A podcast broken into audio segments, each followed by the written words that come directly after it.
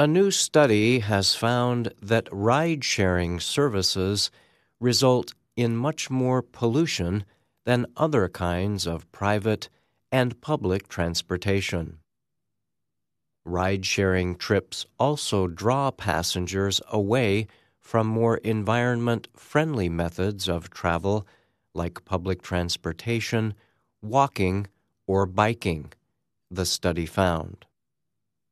Several studies in recent years have suggested that ride sharing services like Uber and Lyft can worsen traffic problems in cities, which continue to have high rates of private vehicle ownership. The new study, carried out by the not for profit group Union of Concerned Scientists, represents an attempt to center on how ride sharing services affect pollution. The research examined the effects of ride sharing services on seven of America's largest cities.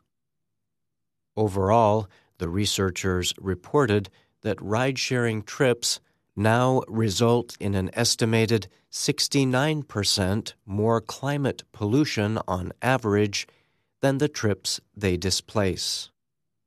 The study notes that the same passengers could have chosen to travel by bus, train, bike, scooter, or on foot.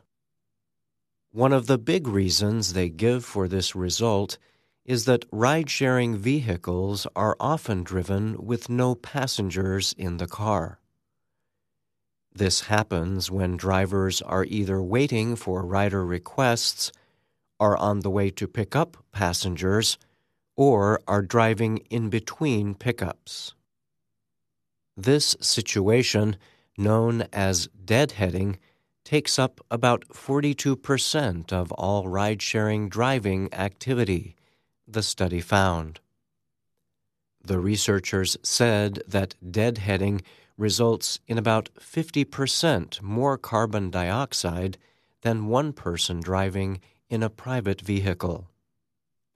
Both Uber and Lyft do offer a choice of a pooled ride, which involves drivers picking up additional riders during the same trip. The study urges services like Uber and Lyft to work to increase the amount of pooled rides. It also urges the two companies to increase the number of electric vehicles on the road and to improve connections to public transportation centers. Both Uber and Lyft have said in the past that most studies on the subject overstate the effects of their services on pollution. They have noted that the majority of vehicles on the road belong to private individuals or companies.